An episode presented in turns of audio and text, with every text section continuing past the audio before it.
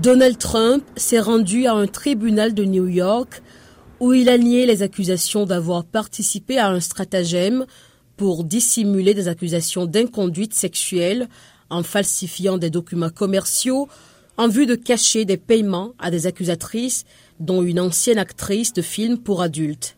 Le procureur de Manhattan, Alvin Bragg. 34 fausses déclarations ont été faites pour couvrir d'autres crimes.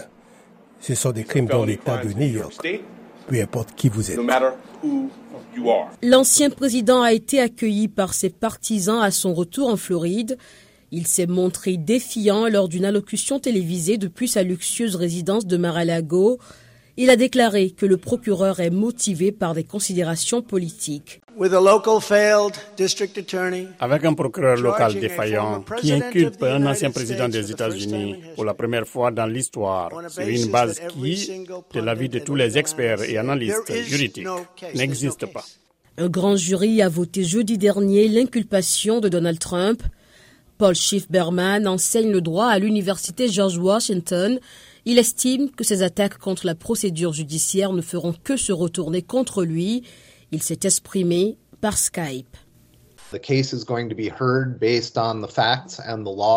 L'affaire sera jugée sur la base des faits et de la loi. Je ne pense pas non plus que ça l'aidera à s'imposer auprès du peuple américain, car la plupart des Américains veulent que la procédure judiciaire fonctionne pleinement et équitablement, même à l'égard d'un ancien président. Les personnes qui se sont rassemblées devant le tribunal à New York étaient très divisées. John Cheney est un partisan. Je soutiens mon président Donald Trump, le plus grand président de l'histoire américaine, probablement le meilleur dirigeant de tous les temps de la planète Terre. Jennifer Fisher n'est pas un fan de Trump. C'est un escroc. Beaucoup de gens se font encore avoir, mais les New-Yorkais ils ne les trompent pas, mais j'espère qu'ils verront la lumière.